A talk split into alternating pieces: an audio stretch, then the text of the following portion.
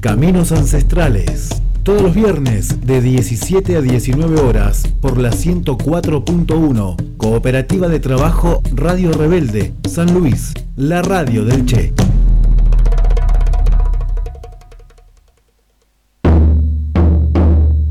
Caminos Ancestrales en la radio del Che.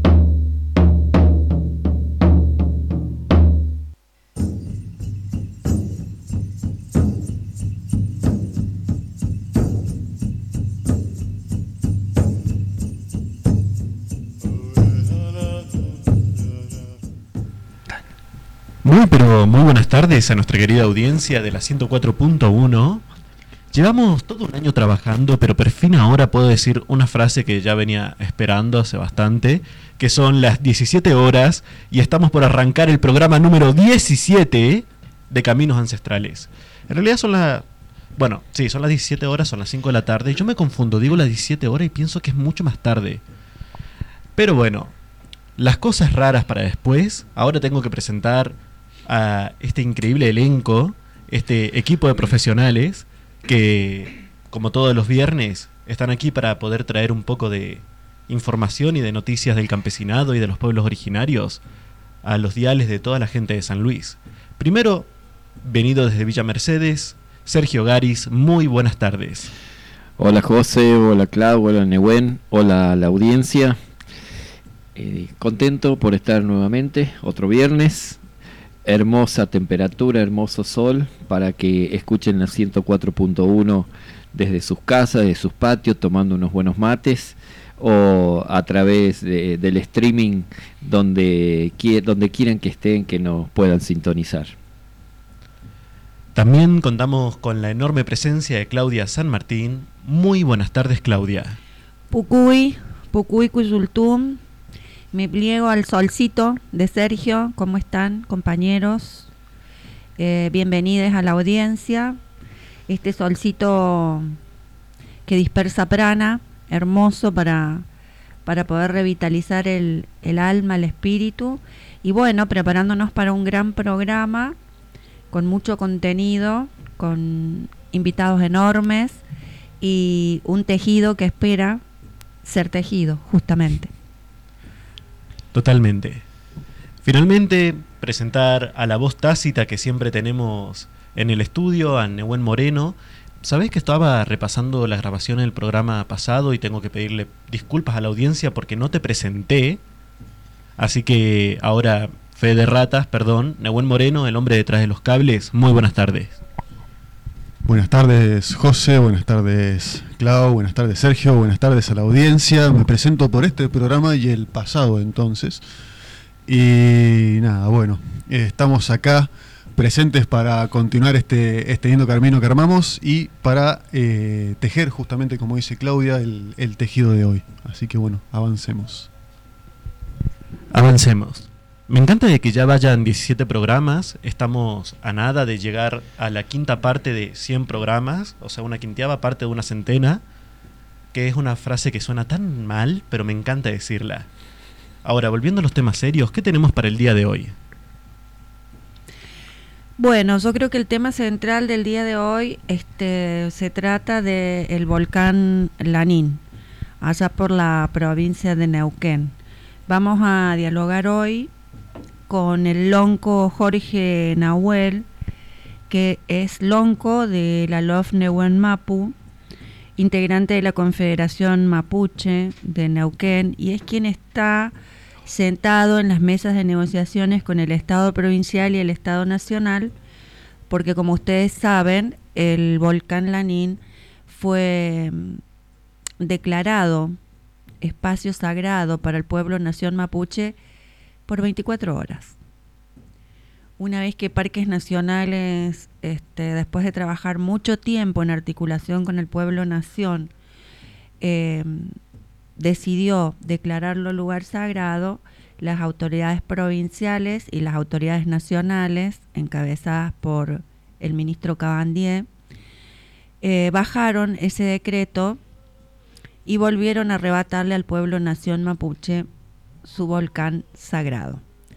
Eh, así que bueno, en esta entrevista lo que también nos interesa conocer y saber de esa cultura que es tan rica, tan maravillosa, la del pueblo nación mapuche, porque justamente el volcán Lanín es un espacio sagrado para ese pueblo nación.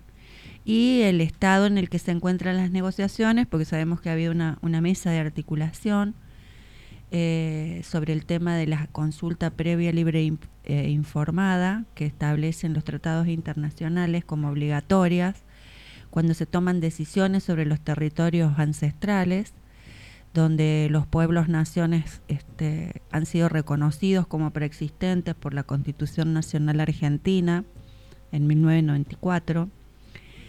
Eh, vamos a charlar un poco cómo está ese avance de la política sobre las cuestiones de ese pueblo-nación y, y bueno, y como siempre, tratando de recrear cuál es la visión ancestral y sagrada que tienen esos pueblos sobre la naturaleza. ¿Cómo se atreve Parques Nacionales a declarar que el volcán Lanín pertenece al pueblo mapuche? Eso es un desafío al poder y duró 24 horas. Yo creo que es, es bastante claro lo que estamos viviendo, ¿no? Eh, desde el gobernador Gutiérrez, hasta los partidos de, nivel nacional, toda la, cúpula del PRO y el Ministerio de Medio Ambiente eh, se puso en pie de guerra contra esta decisión de parques nacionales. No se olvide de los medios, los medios hegemónicos también pusieron su semillita ahí. Semillón. sí, es, es raro porque, mm, bueno, la debilidad de este gobierno es una un flanco bastante conocido y sobre el que hablamos asiduamente en este programa, pero eh, que la gente de parques nacionales trabaje durante años en un proyecto, lo cierre y lo dé a conocer, y después su jefe directo venga y desconozca todo lo que han hecho, me parece que más allá de la cuestión política, eh, nos habla de una desarticulación que, atenta contra el buen funcionamiento del Estado. Pero bueno, todas estas cosas las queremos charlar este, con, el, con el Lonco para que él nos dé su mirada y saber qué está pasando allá eh, entre los integrantes del pueblo nación, cómo ven este nuevo atropello a, al pueblo nación mapuche.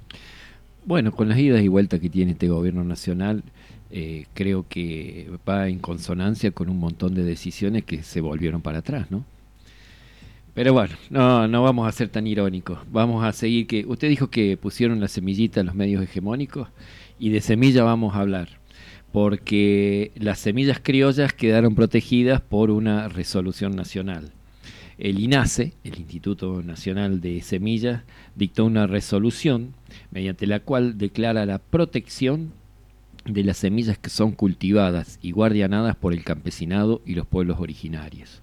Así que vamos a dialogar con una autoridad nacional, con el Beto Chavarino, que es el director del plan semillar de la Secretaría, de la ex Secretaría de Agricultura Familiar Campesina Indígena, ahora convertida en subsecretaría. Así que bueno, esperemos que queden vigentes estas resoluciones. Pero eh, la nota la hicimos hace unos días y, y estaba firme la resolución. Al menos ha durado más de 24 horas. Y sí, y sí. No, ya lleva como 15 días la resolución. Bueno. Pero quiere que le diga una cosa. Mm. Están trabajando en una nueva ley de semillas que quieren tumbar todo lo que dice esta resolución. Y detrás de, la firma esa hay un... Eh, ¿Quién firma esa resolución? Una persona con su mismo apellido. Obdulio San Martín una persona muy, muy conocida en el ámbito del semillero nacional. Era integrante de eh, la multinacional Don Mario, una de las más grandes que hay acá en el país. Pero le puso el gancho, ni más ni menos, que a esta resolución. Así que esa es una buena. Bueno, ojalá esté destinada a sobrevivir la resolución este, porque de las semillas criollas depende mucho la mesa soberana de los argentinos y las argentinas. Y la gran variedad que las están transformando en una sola cosa ahora. Fíjese del maíz. Bueno, la semana pasada estuvimos hablando con la gente, con eh, los hermanos Queros, y estuvimos hablando de la cantidad de, variedades de papas, de maíz que tienen allí en Perú y, bueno, este, acá teníamos también variedades, tremendas variedades de, de, maíz y si no fuera por el guardianado que hicieron los pueblos originarios, las multinacionales las convirtieron todo en tres o cuatro variedades y nada más. Además hay una cuestión que tiene que ver con el equilibrio ecológico. Por muy noble que sea una semilla extranjera, una semilla que venga de otro territorio, cuando se adapta a un ecosistema, lo destruye, porque los ecosistemas tienen diferentes presiones, diferentes condiciones de agua, condiciones de riego, condiciones de supervivencia. Entonces, por muy noble que sea una semilla extranjera, nunca va a poder reemplazar el equilibrio ecológico que tienen las semillas criollas. Independientemente de la cuestión de que están guardianadas y que también tienen que ver con nuestro registro y nuestro bagaje cultural, tiene que ver también con la supervivencia ecológica a gran escala de este territorio. Así que a seguirlo con mucha atención a esta noticia. Sí, yo creo que em, la mamita tierra con, las semillas criollas o, o, no nativas, digamos, puede hacer maravillas. Eh, con lo que no puede hacer nada son con las semillas genéticamente modificadas porque son veneno. Eh, entonces creo que la compulsa, la tensión en la discusión eh, está ahí. ¿Y con la mente humana podrá hacer algo? Mire, la mente humana ha diseñado estos paquetes tecnológicos que incluyen la semilla, que se siembra envenenada y que después hay que volver a comprar para volver a sembrar más veneno. A ver si despertamos un poquito y, apoyamos este, estas resoluciones que... Mm, no sé si es porque no han tenido mucha difusión que sobreviven o, que bueno, todavía el, el, arco político no ha dado la discusión que tiene que dar sobre el tema. ¿Quiere que le diga una cosa? Sotoboche, hay grandes negocios, grandes negocios y eh, se ha hipotecado gran parte de todos los descubrimientos, de todo, de muchos genomas que se han trabajado acá en el país y hoy están en manos de las multinacionales. Eh, no, no, ahora no, no concierne directamente, pero con el paso del tiempo, cuando se necesiten realmente esa semilla, ahí nos vamos a enterar que nosotros no somos dueños de un montón de cosas que nos pertenecen. Bueno, como por ejemplo el Parque de las Quijadas. Para anunciar el tercer tema de hoy, en nuestro Parque de las Quijadas. Este, que ha sido lugar de tránsito de los pueblos, naciones huarpes, de las comunidades huarpes que han habitado Mendoza, San Juan y San Luis, que es su territorio, y que por lo tanto tienen un derecho de preexistencia sobre, sobre el Parque Nacional de mm. Sierra de las Quijadas. Y hay una parte que lo está habitando. Sí, sí, el, el tema es que este, se ha entregado el parque para ser explotado a una sola comunidad cuando en San Luis solamente el pueblo nación está compuesto por más de 10 comunidades. Pero bueno, ese es otro tema. Ahora recibieron al campesinado, que es otra pata muy importante dentro del parque porque viven ahí en, la, en las inmediaciones, ¿no? Y mm, vamos a tener una nota de una de las mujeres que trabajan ahí, de una de las productoras de la agricultura familiar, que ha participado de, de esta reunión y nos va a dar detalles de qué se habló allí. Sí, se trata de Marcela Lucero, con quien estuvimos charlando un rato, pero eh, respecto de lo que dices, Claudia, vos sabés que llegó un nuevo intendente al Parque Las Quijadas. Es Tito Lunelo, personaje conocido por el campesinado, y viene con una idea muy diferente de la que tenían los intendentes anteriores. Eh, yo creo que merece que le hagamos una nota acá, porque él tiene su, su planta fundacional de trabajo social y productivo en el Mocase. Y él ahora llega desde em, el Parque Nacional Iguazú, junto a su esposa, y su esposa es hermana de, Olinda Carrizo, ella es una eh, hermana Vilela, y, bueno, con ellos estuve charlando este, animosamente y eh, quedamos en, en juntarnos y alguna vez charlar para caminos ancestrales y te puedo asegurar que las ideas que trae para el parque no tienen nada que ver con lo que tenemos conocido hasta ahora. Te diría que hasta choca con la idea del gobierno provincial, como corresponde, por supuesto, ¿no? Porque el gobierno provincial es sectario y apuntó a un solo, a una sola comunidad de los huarpes, desechó el campesinado, no solo que lo desechó, sino que lo hizo a un lado completamente. Y el campesinado se tuvo que meter en las capacitaciones que daba el gobierno de la provincia, haciéndose pasar por huarpe. Fíjate vos, a, ese extremo se, ha llegado, ¿no? Pero bueno, eh, hoy las cosas parecen ser que caminan por otro carril. El hecho de que se haya, se haya realizado una reunión del campesinado en el Parque Nacional de las Quijadas es todo una noticia. Sí, claro que sí. Ojalá la próxima noticia sea una reunión parecida con todas las comunidades del, del pueblo Huarpe este, que conforman el pueblo nación en San Luis. Tengo entendido, disculpe, tengo entendido que ha llamado a una reunión general el intendente. Bien, este, nota pendiente entonces con el nuevo intendente Lunelo, eh, al que, bueno, vamos a ver con qué ideas viene.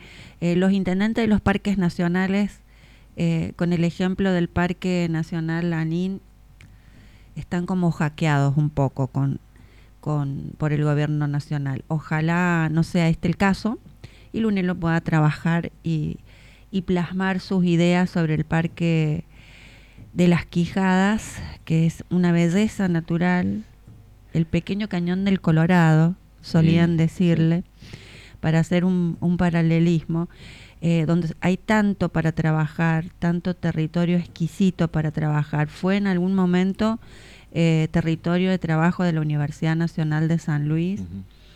Eh, y bueno, ojalá Lunelo pueda, pueda de alguna manera reflejar en el parque eh, los manejos que propicia el Mocase, que siempre son en favor del campesinado y de los pueblos indígenas. Sabe que para mí eh, las Quijadas es como un espejo de Talampaya. Eh, Talampaya quizás los farallones sean un poco más altos, pero es una belleza incalculable e inigualable tuve la suerte de estar haciendo relevamiento fotográfico y de video cuando todavía se trabajaba con la Super 8, allá por el año 93. Eh, teníamos un programa en Villa Mercedes que se llamaba A Toda Naturaleza, que lo, eh, lo dirigía eh, Segundo Corbalán. Y Segundo viajaba por toda la provincia y fuimos a hacer un relevamiento fotográfico a, ahí a la zona de, mm, Las Quijadas y de ahí nos fuimos a Talampayas y nos fuimos a San Agustín del Valle Fértil, el Valle de la Luna y pasamos y filmamos y fotografiamos a las lagunas de Guanacache cuando tenían agua y cuando tenían una cantidad de especies de aves lacustres impresionante. Tuve la suerte de vivir y de registrar fotográficamente eso. Bien, ¿qué le parece si, escuchamos a Marcela Lucero? Eh, en la nota que, mm, que nos brindó sobre el encuentro que tuvo con la nueva Intendencia del Parque, eh, para ver con qué se quedó esta mujer campesina que mm, siempre lucha por eh, su territorio y por los derechos de los campesinos del lugar.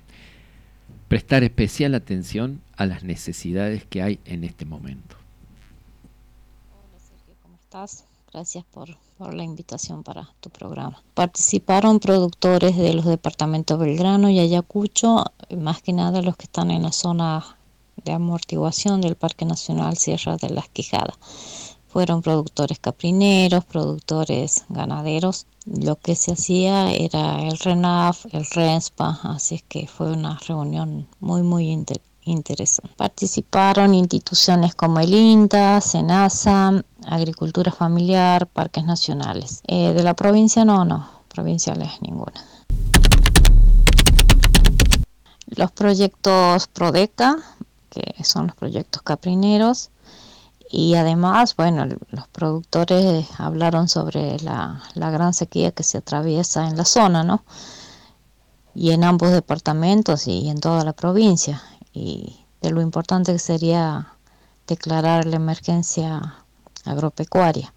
y bueno, cada uno expuso por ahí los gastos que tenemos tanto en el en la compra de forraje como maíz o pasto o los gastos que tienen aquellos que sacan a pasto y lo que cuesta precisamente el pastaje de cada animal, los traslados, bueno, todo eso se planteó, se, se, se conversó, se puso al tanto a las a quienes iban en representación de las diferentes instituciones y fue muy interesante porque al menos pudimos expresar todas las necesidades, todas las dificultades que estamos atravesando desde muchos desde marzo, otros venimos arrastrando desde el, desde el año pasado y tenemos un año muy largo, muy difícil y bueno, estamos aquí esperando que nos puedan mínimamente escuchar qué fue lo que pasó, por eso la importancia de esta mesa y, y ojalá se repita.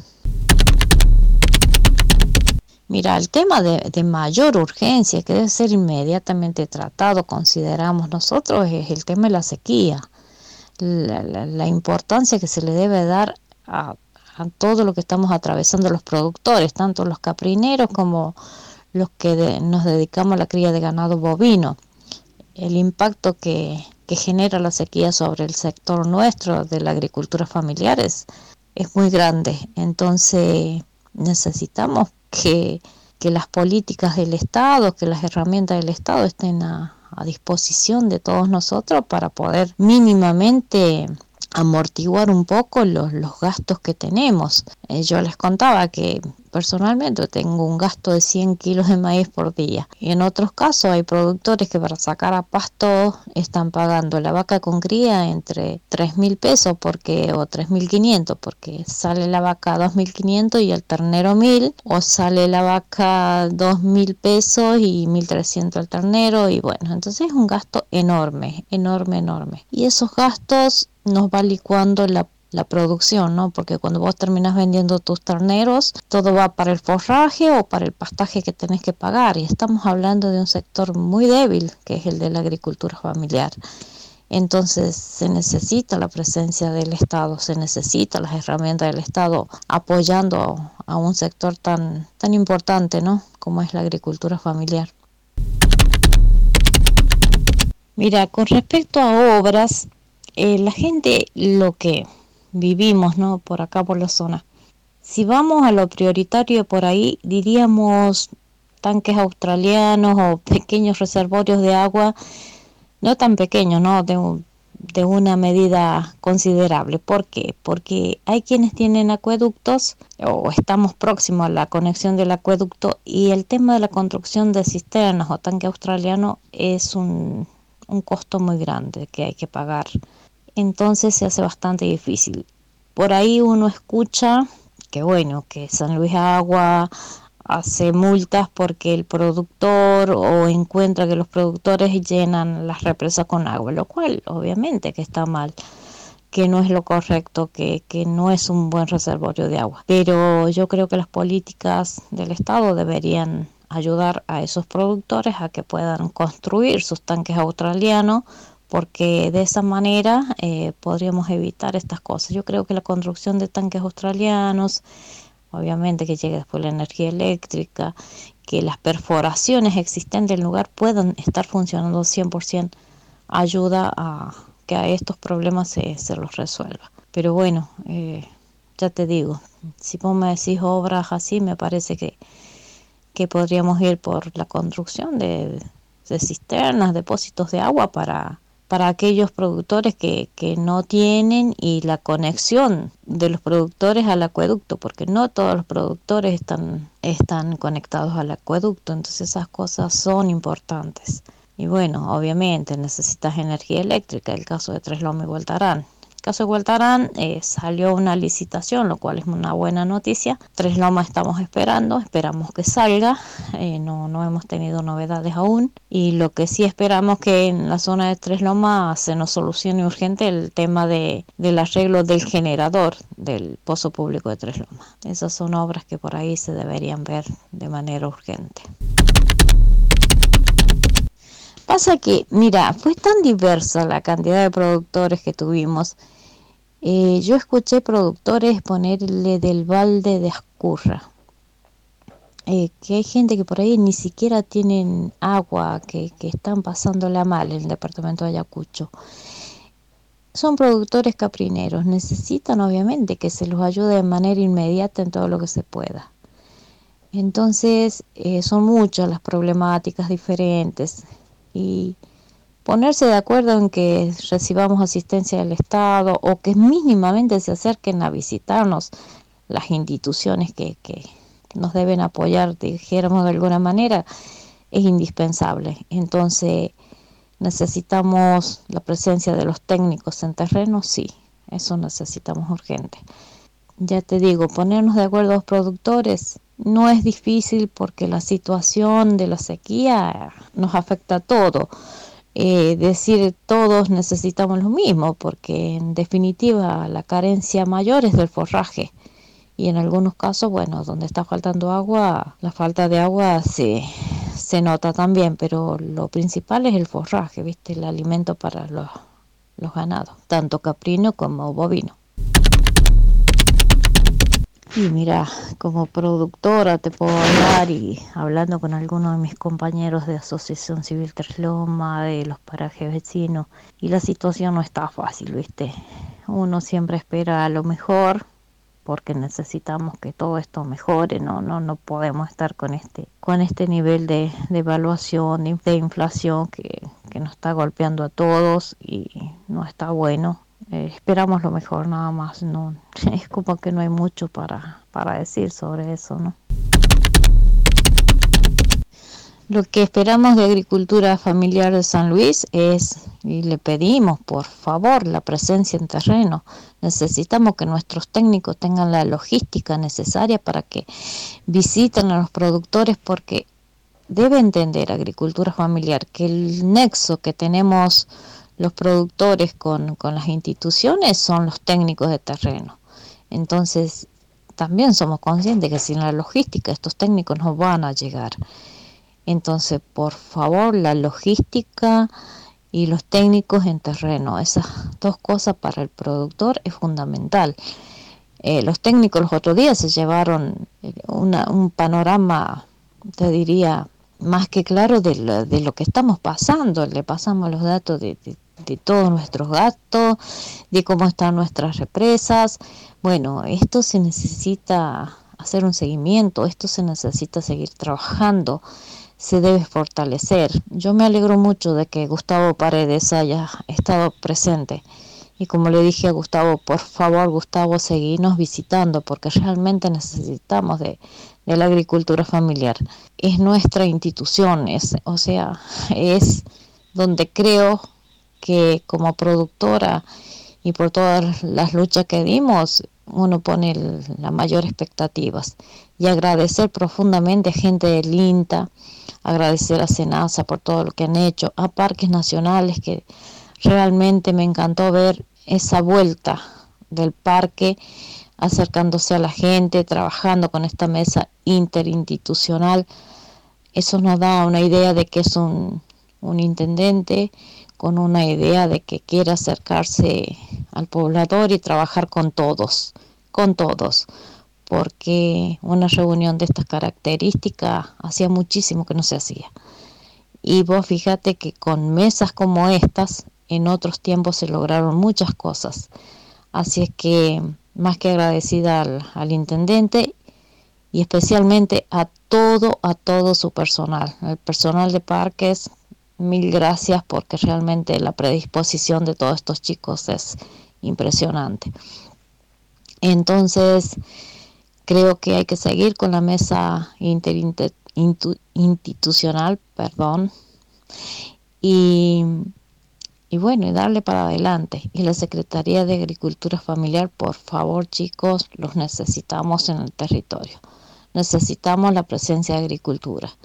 Eh, pero esto debe ser frecuente, con presencias mínimamente, pero mínimamente cada 20 días. Acá hay que ponerse al lado del productor que la está pasando pero muy, pero muy mal.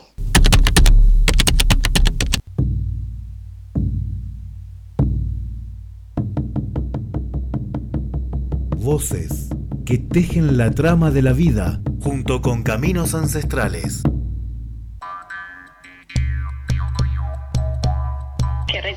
Que somos un pueblo persistente al Estado argentino, que reconozcan las tierras, que no nos traten más de delincuentes, que no nos pongan nombre de, cosas que no somos. Nosotros somos pueblos originarios. En nombre de todo pido que una vez por todos seamos escuchados. Soledad Cuyanao, Huerquen de Love Cuyanao, Pueblo Nación Mapuche. El ejercicio del derecho a decidir qué vamos a producir y qué vamos a comer forma parte de la soberanía alimentaria. Esta también va de la mano con la tenencia de la tierra, el acceso al agua, el respeto y el buen manejo de los distintos recursos naturales.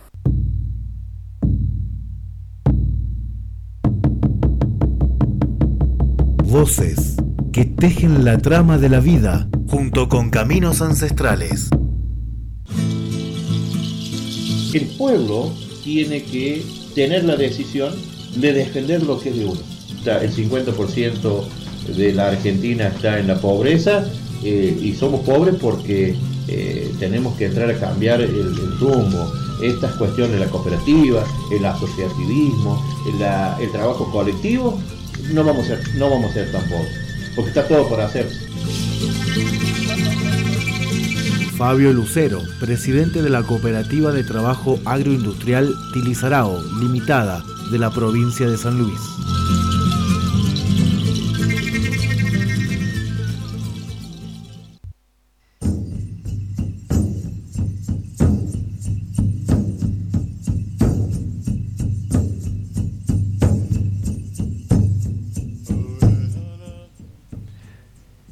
Iniciando este segundo bloque, creo que eh, vale volver un poco sobre las palabras que nos entregaba Marcela Lucero. Marcela, ella vive en la zona de Tres Lomas, al lado de Hualtarán, al lado del Parque Nacional, en ese envolvente, y conoce al dedillo la problemática de toda esa región. Y es una luchadora incansable de la agricultura familiar.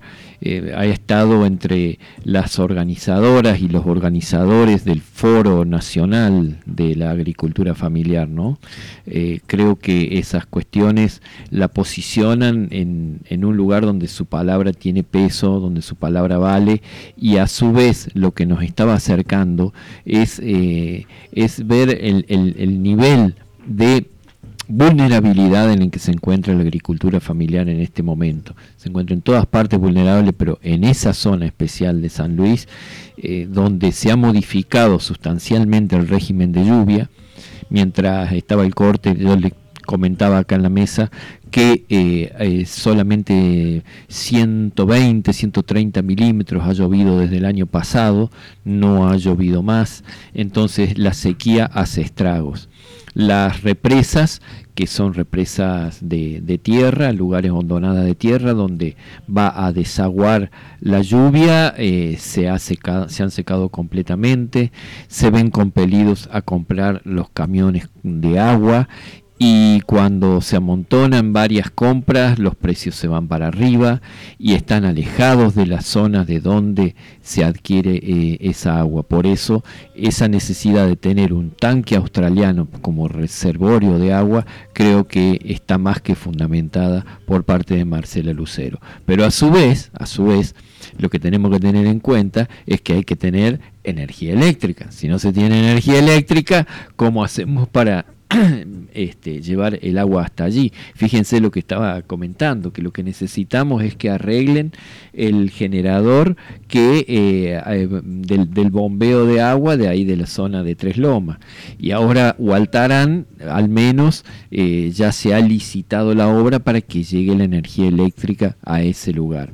Es decir, estamos hablando de situaciones que son situaciones límites y que ubiquemos, no, año 2022, aún no se cuenta con cuestiones básicas de producción y de vida, porque en definitiva, los niños y los jóvenes que eh, nacen ahí no pueden desarrollar su vida. Entonces tienen que emigrar a dónde? A las ciudades. Y en las ciudades, ¿qué, qué se, qué se puede llegar a, hacer? Y bueno, eh, si tienen algo de estudio pueden insertarse en el mundo del trabajo, pero si no tienen estudio, eh, sabemos las cuestiones que ocurren. Entonces, eh, creo que esta reunión que se hizo allí en el Parque Nacional de Sierra de las Quijadas es un puntapié inicial de una nueva forma de conectarse entre los productores y de, y de y los productores mismos con las organizaciones del Estado, en este caso el Estado Nacional.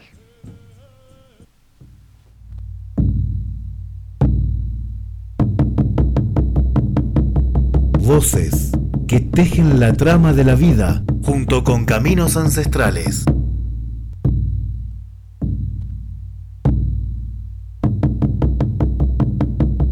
Voces que tejen la trama de la vida junto con caminos ancestrales.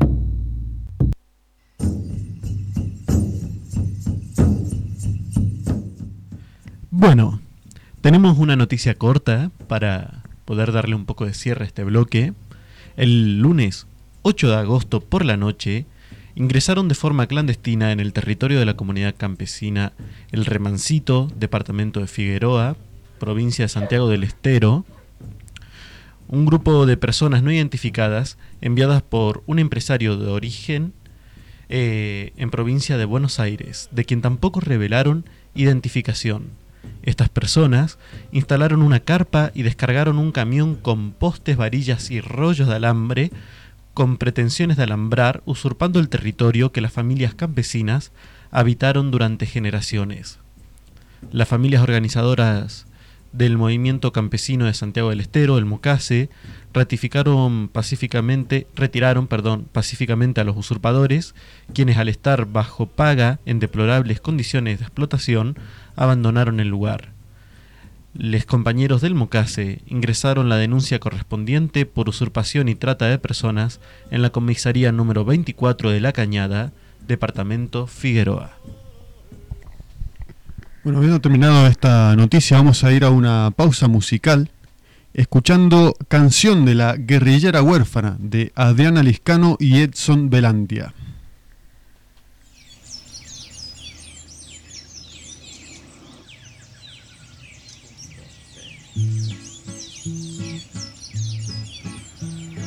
Yo vivía en el campo, tenía una perra, sembraba mora y andaba pata, tenía mi pinta, tenía mi alberca, tenía talento para la cantata, tenía 10 años y dos hermanos, tenía mis padres y una casita, pero una noche llegó la tropa, mató a los cuatro y quedé solita. Comandante con 10 reclutas fue el que a mi gente la asesinó, porque esta tierra era de la patria y el presidente la reclamó. De pura vaina no me mataron porque no vieron que me escondí y en la mañana me fui pa'l monte y en la guerrilla me suscribí. Yo me volví guerrillera, fue a la madrugada cuando caí a la deriva y me fui para el monte porque el que solo a sembrar y a regar aprendiera cuando la guerra lo agarra donde más va y se esconde. Ahora madrugo a las cuatro a escribirme era rima y esta canción la escribí con un lápiz chiquito pa' que no digan que nunca les canto esta historia que ojalá pa' que se acabe faltara poquito.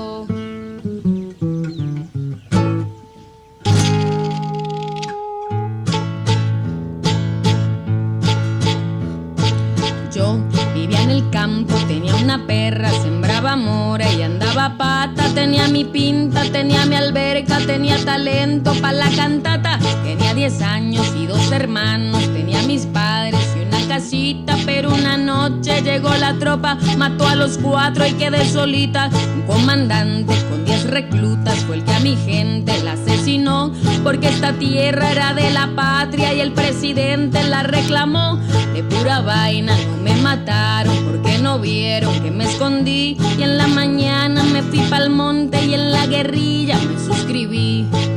Yo me volví guerrillera, fue la madrugada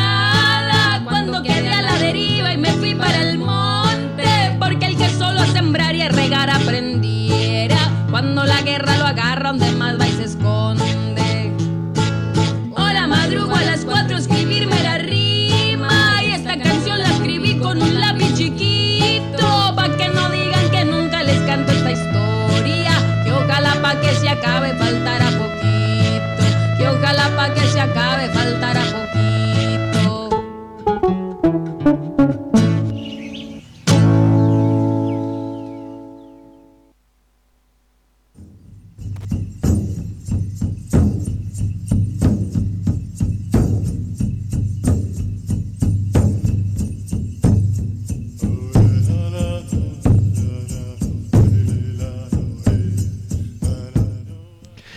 Bueno, y después de escuchar este tema musical, nos metemos de nuevo en Caminos Ancestrales, edición del 12 de agosto de 2022.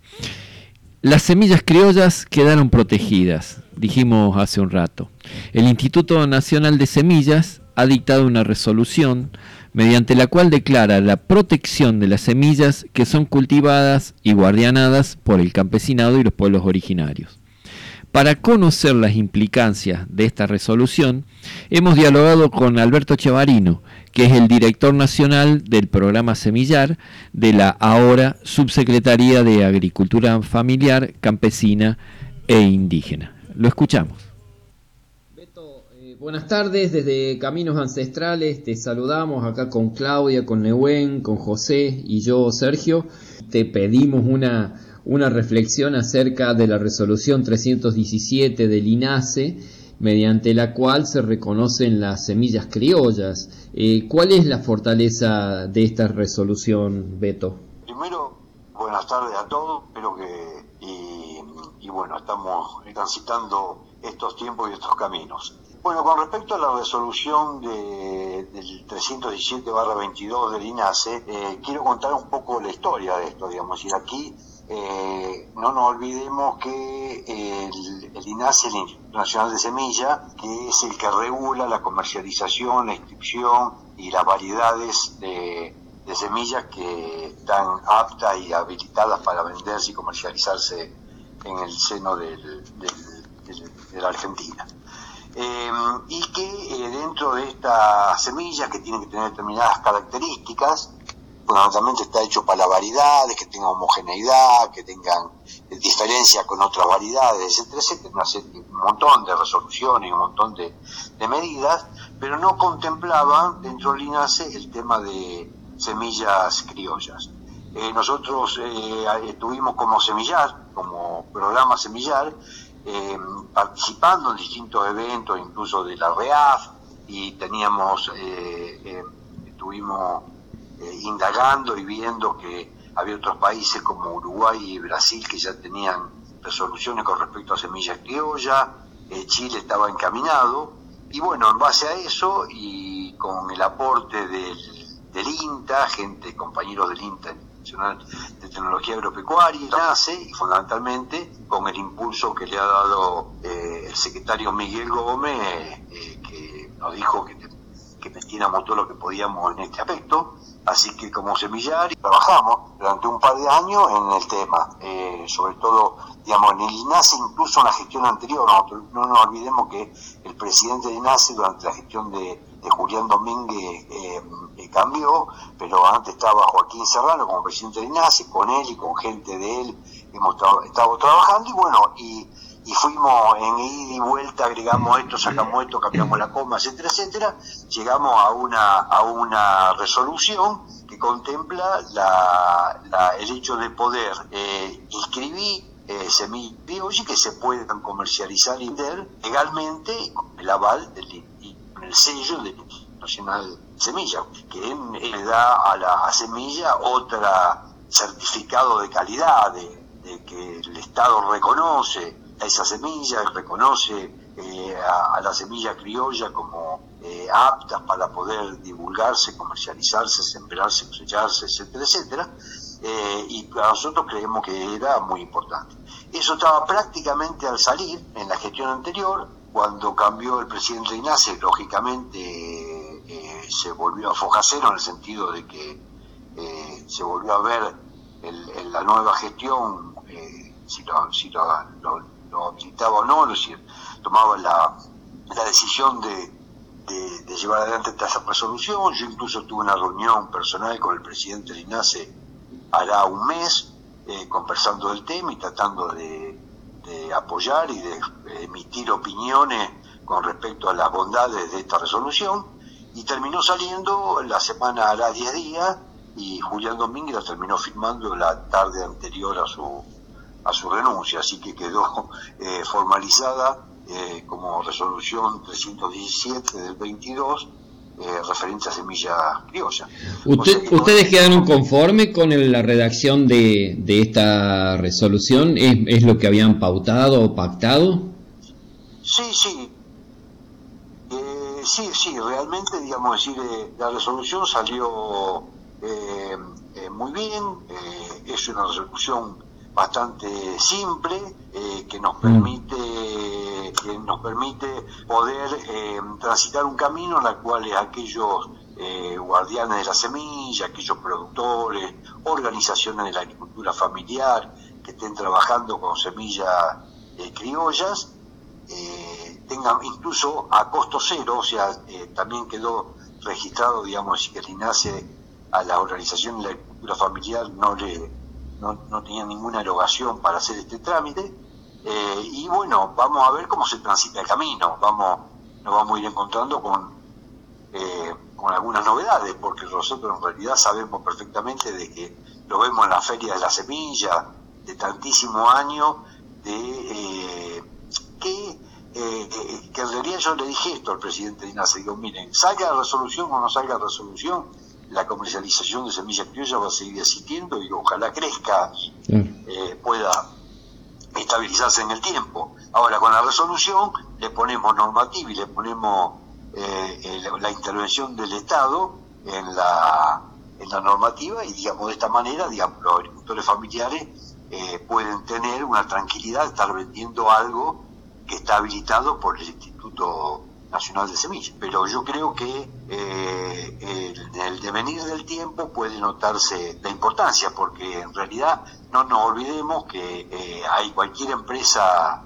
transnacional, digamos, venía de Argentina, digamos, eh, voy a ser duro con este tema, pero podía hasta apropiarse de semilla que se ha pasado, que se ha, que se ha ido mejorando en el INTA, o, contratar a algunos de los profesionales que estaban que se formaron dentro de la universidad de la escuela primaria pública de la secundaria pública de la universidad pública y en el INTA y después digamos decir eh, iban a trabajar en una nacional y esa misma semilla digamos decir la inscribían la podían crear o fingen de una variedad y, la inscribían como una variedad eh, nueva que estaba dentro del lo legal. Sí, inclusive hasta han eh, patentado cosas que no tienen ningún tipo de intervención por parte de las propias empresas, de eso ya lo conocemos también. ¿Cuál va a ser el, rol de la de agricultura familiar en todo esto? Eh, ¿Va a ser un ordenador el programa Semillar en cuanto a, la resolución esta?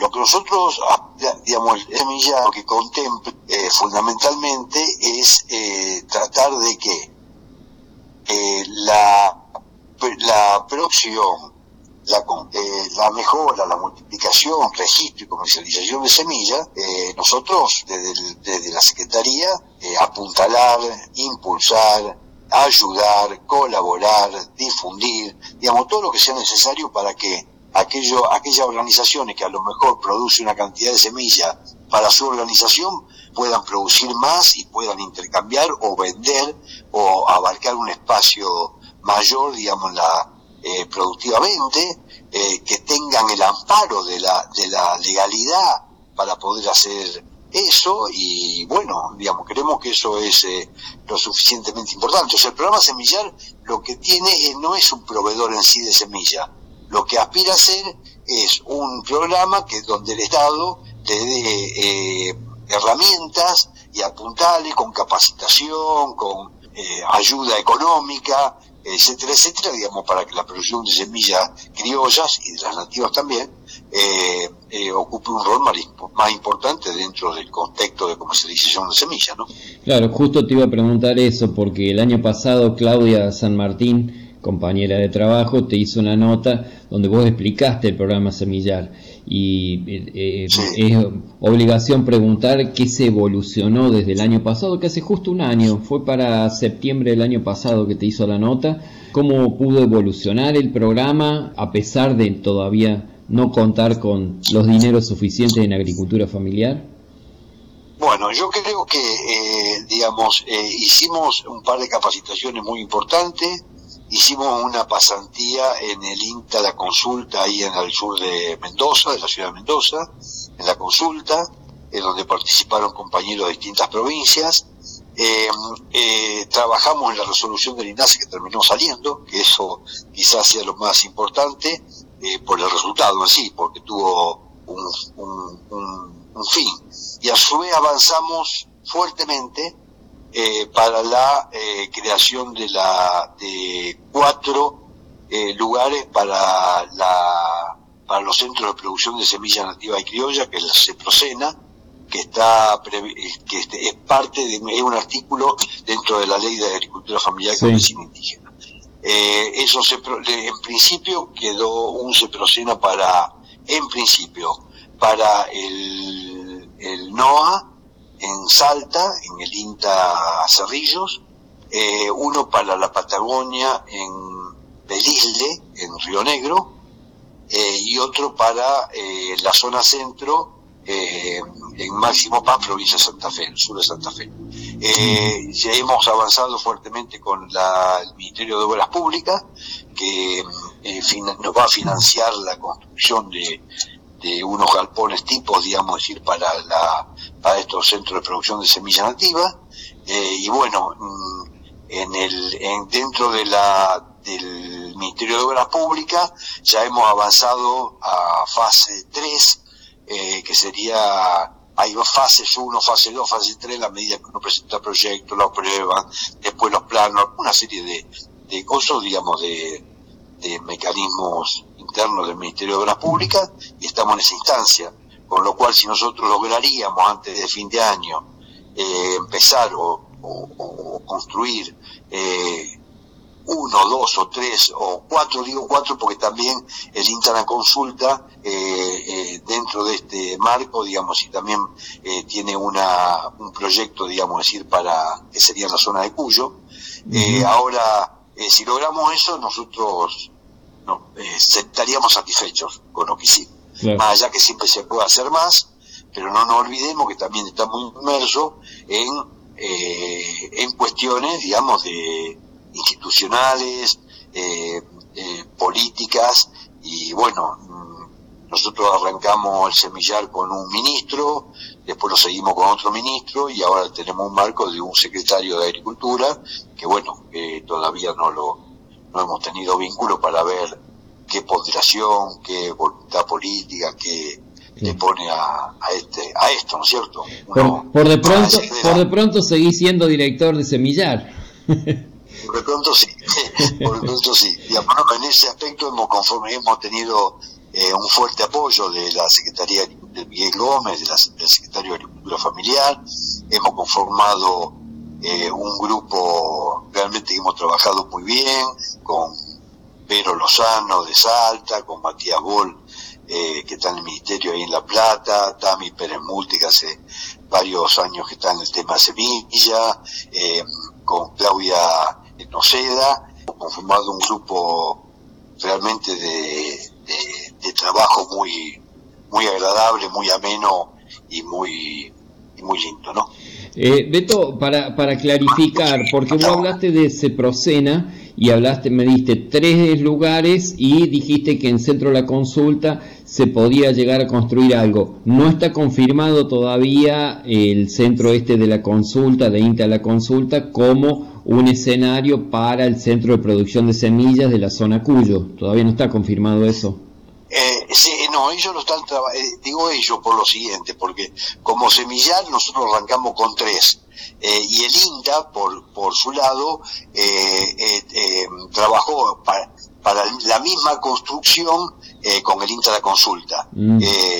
pero bueno, está dentro del marco del proyecto Semillar, porque tenemos muy buena relación con el INTA de la consulta, nada más que nos juntamos en el camino, Nada más que da, eh, eh, eh, si le arrancamos tres y después en el camino nos encontramos con que también el INTA estaba trabajando para hacerlo en el INTA de consulta, bueno, y lo consideramos parte del mismo proceso.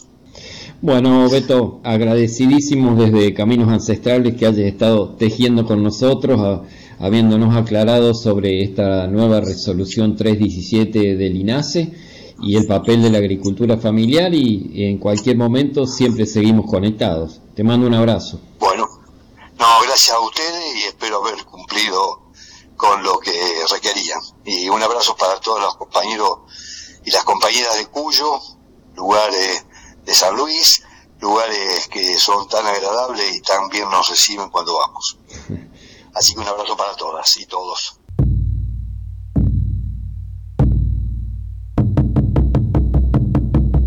Voces que tejen la trama de la vida junto con caminos ancestrales.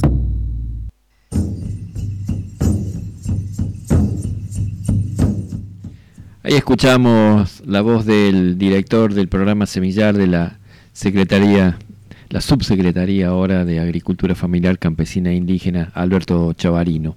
La importancia que tiene esta cuestión de la semilla, nosotros como mm, habitantes eh, de los centros urbanos, como este, pasajeros de la vida, no nos damos cuenta, pero es muy, muy grande.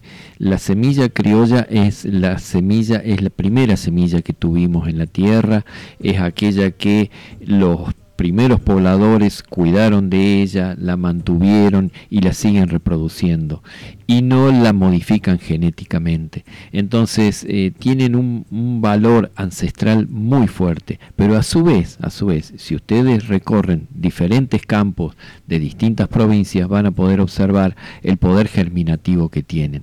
Entonces, que estas semillas estén cuidadas en los distintos centros, como mencionó, los CEPROCENA, que se hayan creado tres centros, más este centro de la consulta, que está ahí en discusión, pero la consulta tiene una fuerte producción de semillas en este momento, lo mismo que en San Juan hay una fuerte producción de semillas, es más que eh, encomiable que dentro del país se pueda llegar a preservar el valor de la semilla nativa. O sea que esta resolución por parte del gobierno es más que auspicioso.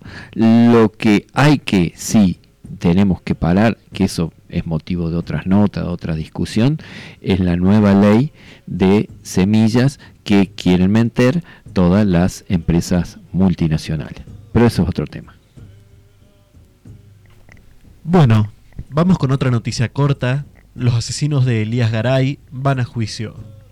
En la ciudad de San Carlos de Bariloche, el juez Marcelo Álvarez Mellinger rechazó los planteos realizados por los abogados defensores de los acusados y solicitó la evaluación a juicio tras una extensa audiencia de control de acusación que se desarrolló, se desarrolló en dos etapas por el asesinato de Elías Garay y el intento de homicidio de Gonzalo Cabrera. Escucharemos un audio de Andrea Reilly, que nos habla sobre esto. Bueno, mira, lo importante de la audiencia es que los imputados van a seguir en prisión preventiva. Creo que eso es lo más importante. Y luego, eh, bueno, que va a haber juicio, calculamos que en octubre. Van a ser varias jornadas seguramente, porque bueno, hay más de 70 testigos, y hay un montón de pruebas para analizar. Así que, en resumidas cuentas, es eso. La audiencia duró eh, como cinco horas, la verdad que fue larguísima, como todas estas audiencias. Ellos planteaban una morigeración de la pena, nosotros decíamos que eso no era posible, eh, y bueno, y al final el juez nos dio la razón. Sí, uno es el de homicidio por la muerte de Elías Garay y el otro es el intento de homicidio o homicidio en grado de tentativa que tiene como víctima a Gonzalo Cabrera. Eh, por un lado fue la, la audiencia de la primera audiencia se llevó a cabo hace sí, el 2 de agosto con un montón de cuestiones planteadas por parte de la defensa y eh, este, esta audiencia se, retomó, digamos, con, con la resolución después para los planteos de previos que había hecho la defensa y, eh, y bueno, y el posterior control de acusación que finalmente se llevó a cabo, ¿verdad? Que nos llamó la atención que en la audiencia de hoy quisiera presente el señor Frutos, eh, que es una persona bastante conocida en los medios hegemónicos de comunicación por tener eh, declaraciones racistas, fascistas, xenófobas, y entonces eh, la presencia de este sujeto ahí, que además, según me han dicho, va a la mayoría de las audiencias, denota que detrás del asesinato de Díaz Garay y del intento de asesinato de Gonzalo Cabrera hay todo un poder económico que está interesado en la resolución de este caso. Entonces digo, no es solamente un caso de homicidio, sino que es un caso donde sectores como eh, de la derecha conservadora fascista de Bariloche, como es este señor, está interesado en participar y en hacerse presente, ¿no? Eso me llamó mucho la atención, básicamente porque no tiene ninguna vinculación con la causa, ni con los familiares, ni con nada, solamente se hizo presente porque para él la audiencia es pública, entonces fue y se metió. Digo, es raro, es raro en ese sentido, ¿no? Eh, esto convierte eh, el homicidio y el intento de homicidio en una, por lo menos que cierto sector toma toma poder, toma eh, toma posicionamiento, digamos. Eso me llama la atención.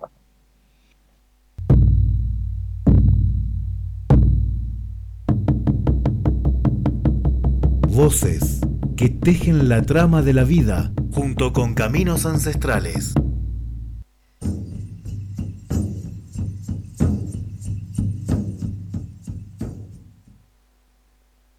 Bueno, después de esta noticia eh, nos vamos a ir a una pausa musical con Semilla Nativa. Soy parte de mi tierra.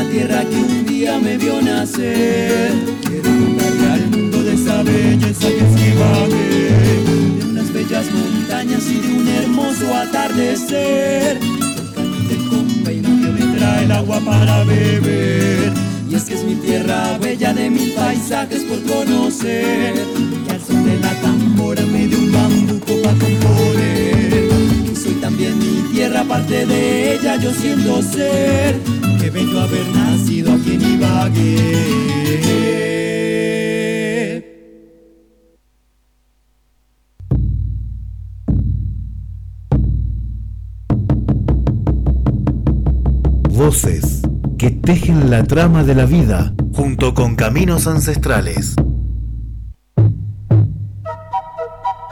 Pukuya mitayam ñanyeru pincanta. Las prácticas ancestrales constituyen una forma distinta de buen vivir, de alimentación sana, de cuidado del ambiente y de crear conciencia en la sociedad sobre cómo una comida es saludable, es medicina, es cultura, es protección ambiental, es desarrollo económico y forma parte de un camino de vivencialidad indígena.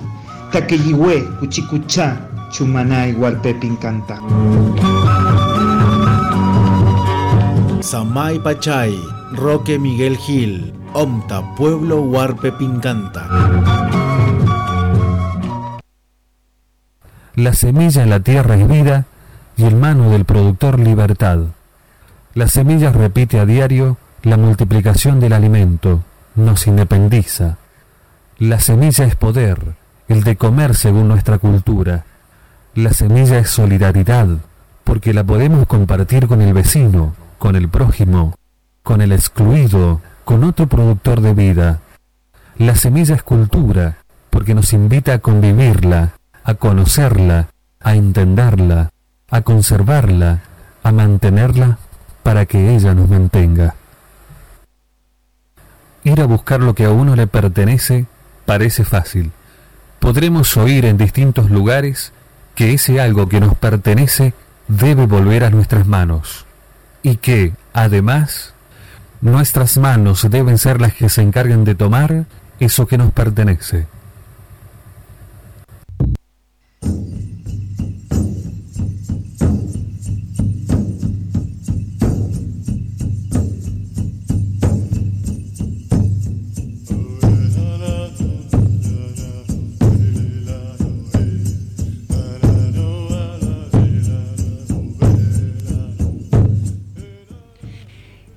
Dialogando con Esteban Latimental, que es parte de la cooperativa Salta la Chiva, una cooperativa que tiene su sede en em, Estancia Grande en este momento y se dedica a la producción de objetos pedagógicos lúdicos para las escuelas.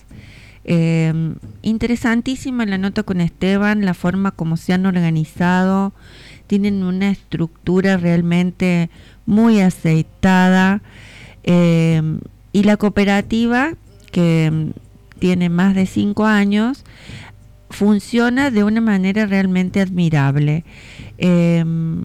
vamos a escucharlo porque la verdad que quedamos muy felices de ver que ese proyecto cooperativo funciona, pero además este, Esteban entrega tips para quienes estén interesados en el trabajo cooperativo eh, para hacer este, que, esto realmente prospere.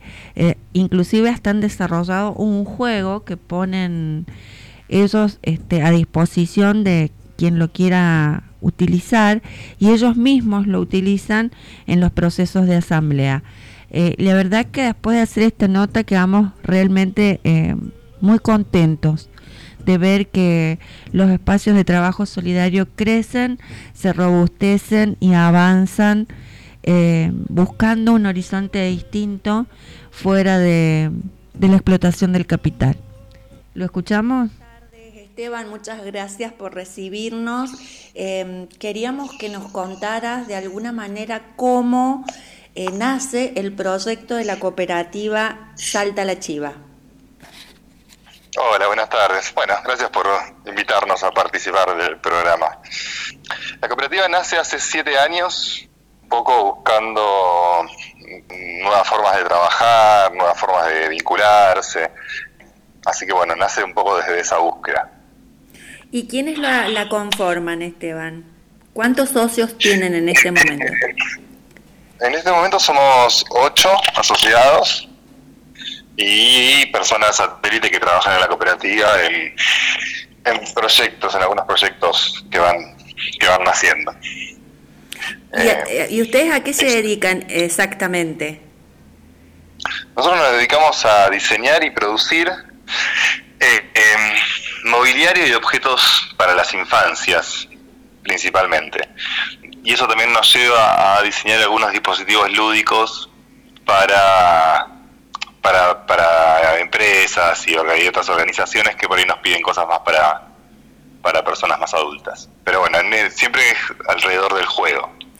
¿Y en, eh, ¿Y en, el circuito educativo, Esteban, tienen inserción?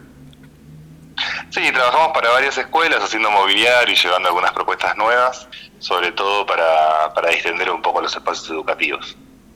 Trabajamos para algunas escuelas autogestionadas, algunas escuelas privadas. Bien, eh, eh, vimos en, Material didáctico en las escuelas. Vimos en la página que tenían, por ejemplo, diseños de animalitos autóctonos, por ejemplo. Sí, siempre intentamos que nuestros productos tengan una mirada, por un lado, local, ¿no? Como poco transmitir la esencia de, de donde habitamos, ¿no? Y el entorno donde estamos. Nosotros tenemos la oficina en grande y, y bueno, y, nos gusta mucho el entorno natural y, aprender a cuidarlo y respetarlo. Lo mismo con los materiales también, siempre intentamos como darle una vuelta de rosca para, para bueno, dejar la menos huella posible, digamos. Y ustedes se conformaban, me decía fuera del micrófono, se conformaron en el 2015, ¿puede ser? ¿O yo te entendí mal? En el 2015. Ajá. En el 2015, hace siete años que, que estamos como en la cooperativa, hace cinco que tenemos los papeles, digamos, eh, como, como organización formal, eh, pero bueno, hace siete años que ya venimos trabajando. ¿Y la estructura con la que ustedes se formaron como cooperativa continúa vigente o han ido asociando a otras personas? ¿Hay gente que se ha ido? Bueno, ahora estamos en un proceso de, agregar personas, eh, pero bueno, es todo, un, es todo un proceso, así que sí, ha cambiado bastante, no, no mucho, pero sí ha cambiado un poco la, el diagrama. Estamos, los socios fundadores somos los mismos, eh, y bueno, ya estamos un poco queriendo ampliar eh, las personas que, participan de una forma más activa, digamos. ¿Por qué apostaron ustedes al trabajo cooperativo? Bueno, hay un montón de, de, por qué, ¿no? Eh, por un lado la autogestión, por un lado salir del rol de jefe y empleado y, y trabajar en una organización donde las decisiones sean horizontales, en donde un poco se se ponga el foco en las personas y no tanto en el producto y no tanto en generar el dinero. Entonces, bueno, es como la cooperativa nos daba una, una base ideológica y de organización que, a nosotros nos, nos, hace sentir bien. Todas las decisiones se toman por asamblea, eh, se trabaja mucho desde la grupalidad, también es una apuesta colectiva, entonces también hay, hay un montón de, factores que ayudan a que, a que los proyectos se sostengan y a que tengan una mirada y eso. Obviamente tiene también otras complicaciones que tienen que ver con tomar las decisiones en asamblea y ese tipo de cosas, pero bueno, es hermoso llegar al consenso y, y bueno, un poco también todas las decisiones se toman por consenso, no, es que votamos, ese tipo de cosas, entonces también eso es súper interesante porque te hace todo el tiempo estar creando una, eh, cuando uno dice blanco y el otro negro, bueno, hay que intentar mezclar esos colores y llegar a un color que, que beneficie a los dos y los potencie. Entonces, bueno, todo eso es un ejercicio muy bonito.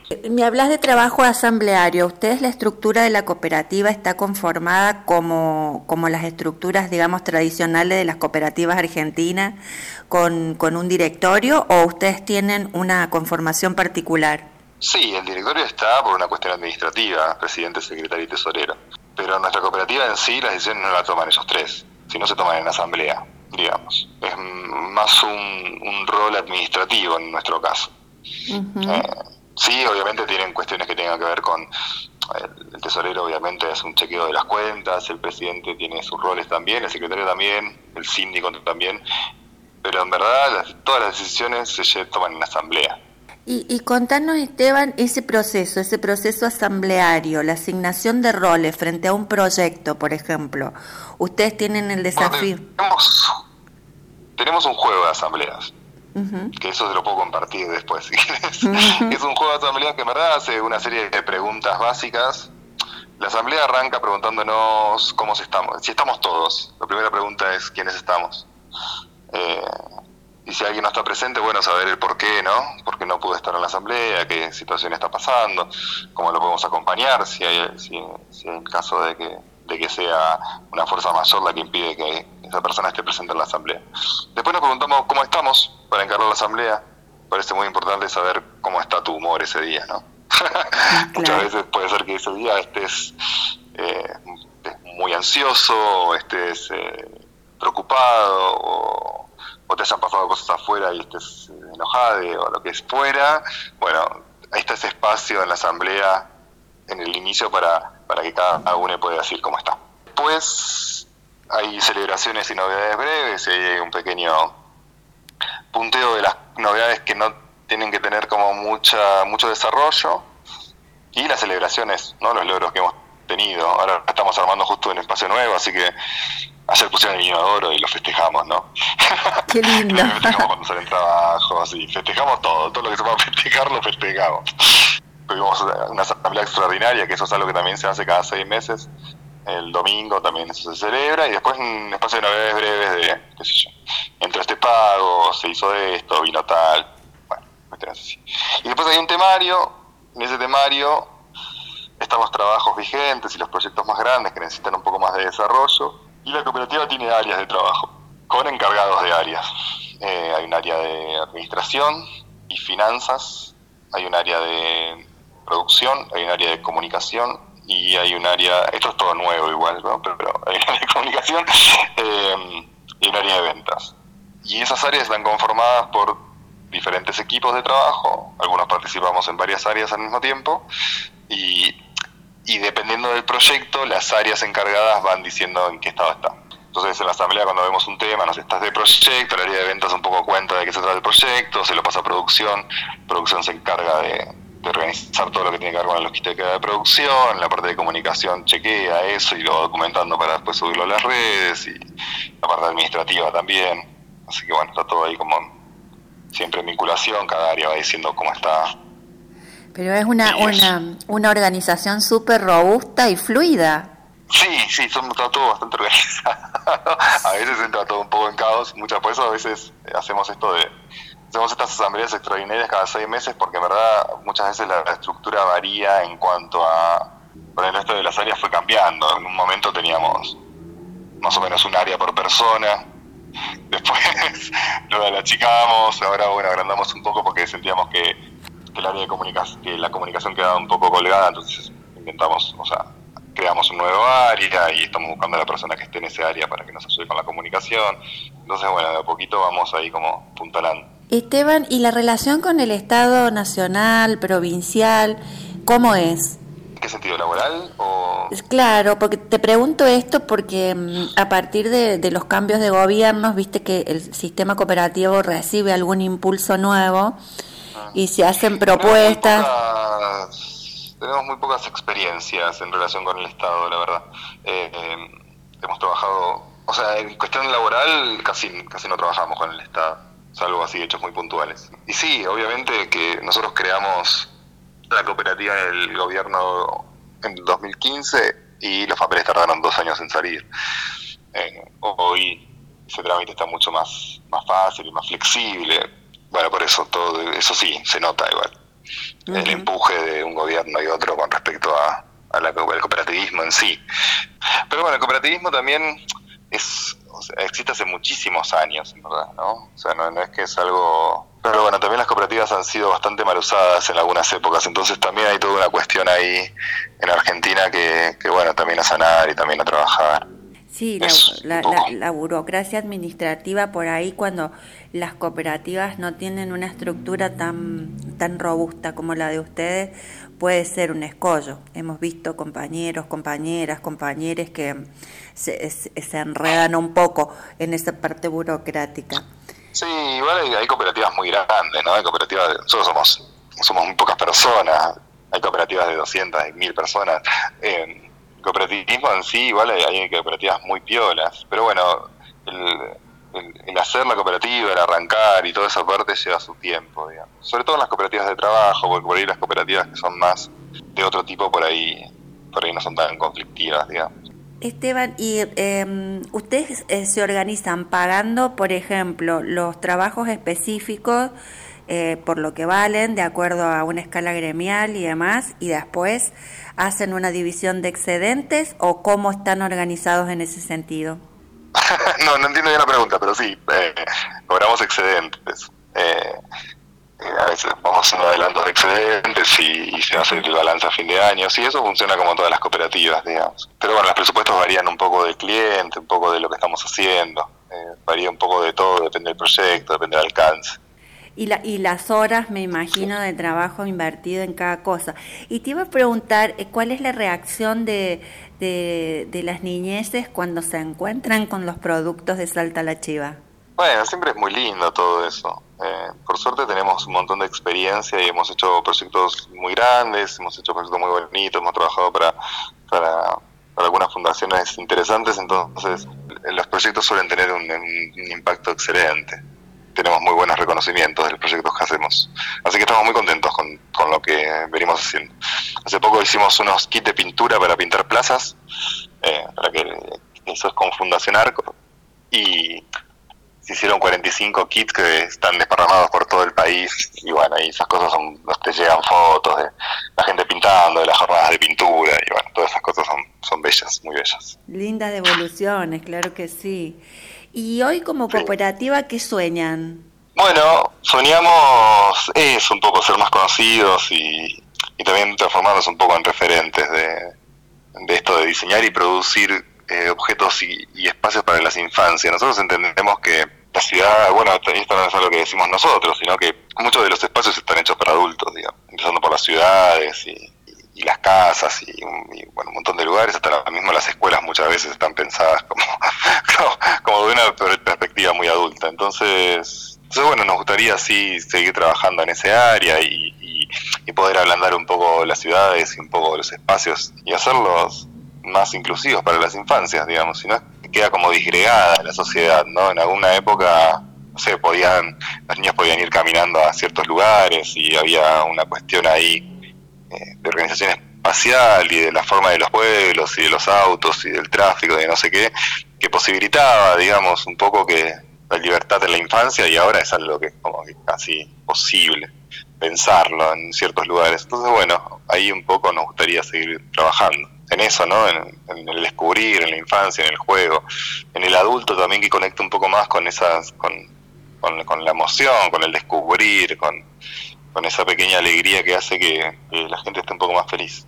Claro, qué, bonito, sí, la verdad, porque eso vuelve. Eh, y, a, y, a, nivel nacional, han, a nivel nacional o, regional, ¿han logrado tejer este con, con otras cooperativas? Sí, tenemos algunos vínculos con cooperativas, hemos creado una red de cooperativas de diseño eh, a nivel federal, que hemos estado en el MIC en Buenos Aires ahora un poco representando a esa, esa organización que tiene cooperativas de misiones, de, de Buenos Aires, de Mendoza, de Córdoba. Y bueno, y a poco vamos tejiendo, nos hemos conectado a veces con las CUPS, bueno, en San Luis con el Banco Credit y todas estas cuestiones. la realidad es que en San Luis no hay muchas cooperativas dando vueltas, entonces, eh, pero bueno, a poquito a que van naciendo nos vamos encontrando, está bueno. Seguro, caminando los mismos caminos la gente se encuentra, es así. Esteban, muchísimas, muchísimas gracias por, por recibirnos y por contarnos tu experiencia y por supuesto quedamos a tu disposición para lo que quieran. gracias a este, ustedes. Bueno, te mandamos un abrazo. Información. Te mandamos un abrazo. pueden entrar ahí al Instagram y a la página saltelachiva.com, el Instagram, todo eso. Ahí nos encuentran. Bien. Muchas gracias, ¿Eh? Esteban. No, por favor. Hasta luego.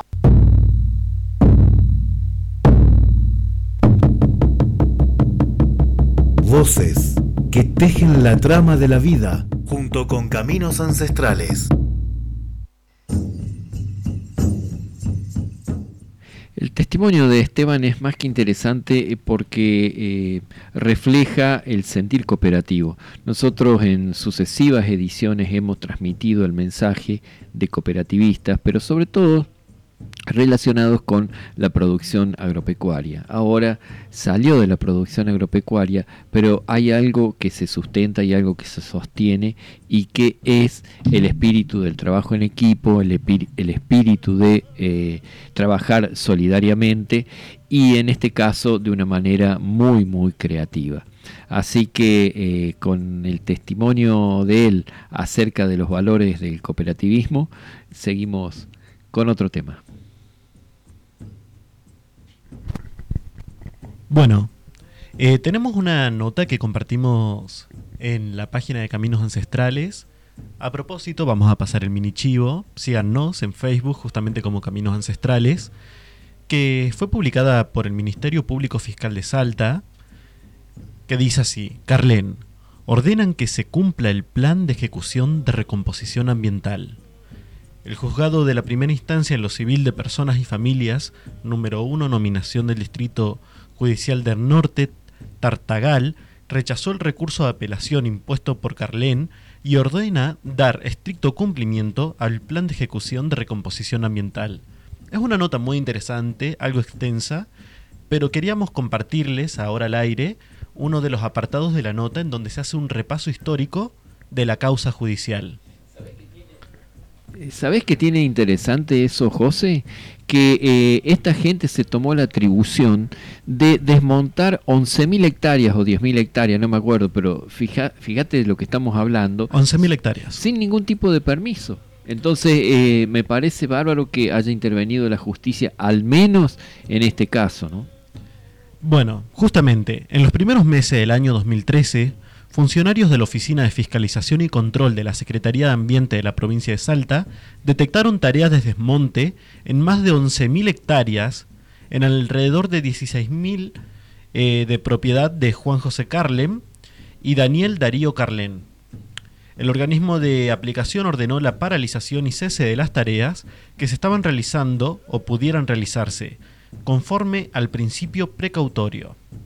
El fiscal penal eh, número uno de Tartagal, Pablo Cabot, impuso en ese momento una causa contra Carlem por desobediencia judicial el 2 de octubre de 2015. La jueza Azucena Vázquez de la Sala 2 del Tribunal del Juicio dictó una condena inédita en materia jurídica ambiental en el país en materia de incumplimiento de órdenes administrativas y judiciales contra desmontes a uno de los demandados. En diciembre del 2018, tras una larga y compleja conciliación entre el Carlen y la eh, Procuración General, auxiliada por profesionales convocados de Bosques Nación y Provincia, el CIF, el INTA, la UNSA y un experto ambiental judicial español que auditó externamente todo el proceso, los productores agropecuarios, agropecuarios firmaron un acuerdo por el cual se dieron sus pretensiones de explotación intensa sobre las 11.000 hectáreas desmontadas clandestinamente, una superficie equivalente a la mitad de la extensión urbana de la ciudad autónoma de Buenos Aires. Es una nota muy extensa que va haciendo todos los repasos de toda esta situación inédita judicialmente. Está dentro de nuestro Facebook de Caminos Ancestrales y la recomendamos leerla.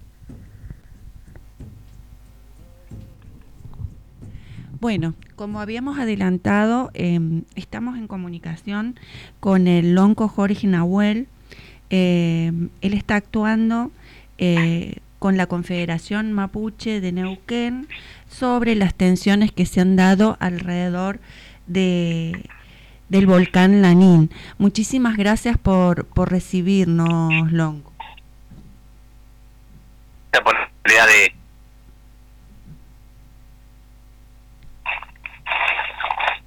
Sí, ¿nos escucha? Sí, lo escucho perfecto. ¿Ustedes me escuchan a mí? Sí, Lonco, muchas gracias por recibirnos.